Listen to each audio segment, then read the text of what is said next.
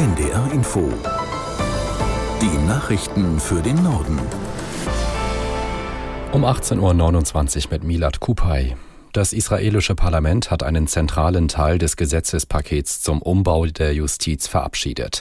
Die Mehrheit der Abgeordneten stimmte für einen Gesetzentwurf, der die Handlungsmöglichkeiten des höchsten Gerichts einschränkt. Aus der NDR Nachrichtenredaktion Diane Batani. Danach ist es dem obersten Gericht in Zukunft nicht mehr möglich, eine Entscheidung der Regierung oder einzelner Minister als unangemessen einzustufen und so außer Kraft zu setzen. Die Klausel ist einer der umstrittensten Bestandteile der Justizreform. Die Opposition boykottierte die Abstimmung. Kritiker befürchten, dass das Gesetz Korruption begünstigt und wichtige Regierungsposten willkürlich besetzt werden. Seit Monaten gab es deshalb Großdemonstrationen im Land. Die USA hatten gestern noch die israelische Regierung zu Kompromissbereitschaft aufgerufen. Ziel sollte sein, die Menschen zusammenzubringen und einen Konsens zu finden, sagte Präsident Biden. Während sich die Abgeordneten heute in der Knesset versammelten, protestierten vor dem Parlament hunderte Demonstranten gegen das Vorhaben. Sicherheitskräfte setzten Wasserwerfer ein. Medienberichten zufolge wurden Teilnehmer festgenommen. Wegen der verheerenden Waldbrände schränkt der Reisekonzern TUI vorerst seinen Flugbetrieb nach Rhodos ein.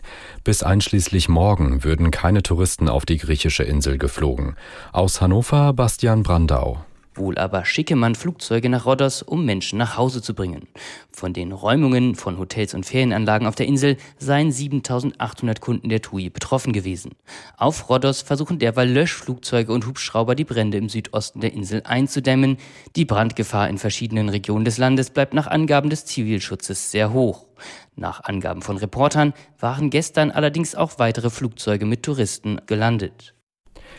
Und auch in Algerien wüten mehrere Waldbrände. Dabei sind mehrere Menschen ums Leben gekommen und zahlreiche verletzt worden.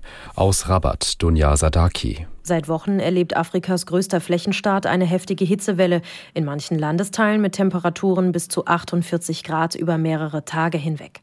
Laut dem algerischen Innenministerium sind in der Nacht zum Montag 15 Menschen durch die Flammen getötet worden, 26 weitere wurden verletzt.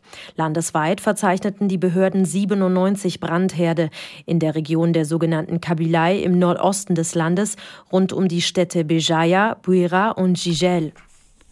In Moskau sind bei Drohnenangriffen am frühen Morgen Bürogebäude beschädigt worden. Verletzt wurde nach Angaben des Bürgermeisters niemand. Das Verteidigungsministerium macht die Ukraine verantwortlich. Die Regierung in Kiew äußerte sich bislang nicht dazu. Auf der annektierten Halbinsel Krim ist außerdem nach Luftangriffen russischen Angaben zufolge wieder ein Munitionslager getroffen worden. Auch ein Wohngebäude in der Region sei beschädigt worden, teilte der Gouverneur mit. Die schwedische Klimaaktivistin Greta Thunberg muss eine Geldstrafe zahlen, weil sie bei einem Protest in ihrem Heimatland die Anweisung der Polizei nicht befolgt hat. Sie wurde wegen Widerstands gegen die Staatsgewalt zu 30 Tagessätzen von umgerechnet rund 4,30 Euro verurteilt. Zudem muss sie etwa 86 Euro an einen Fonds zur Unterstützung von Gewaltopfern zahlen. Thünberg hatte sich im Juni an einem mehrtägigen Klimaprotest im Ölhafen von Malmö beteiligt, bei dem unter anderem Tankwagen blockiert wurden. Zusammen mit weiteren Aktivisten hatte sie sich trotz mehrfacher polizeilicher Aufforderung geweigert, die Straße zu räumen. Durch den Wald von Kleinmachnow südlich von Berlin ist in der vergangenen Woche definitiv keine Löwin gelaufen. Das haben Laboranalysen von Haar- und Kotproben ergeben, die dem gesuchten Tier zugeordnet werden. Aus Berlin Karl Winterhagen. Der Kot stammt von einem Pflanzenfresser, das Haar auf jeden Fall nicht von einem Löwen. Das ist das Vorabergebnis der Analyse, das die Gemeinde Kleinmachnow am Montag veröffentlicht hat.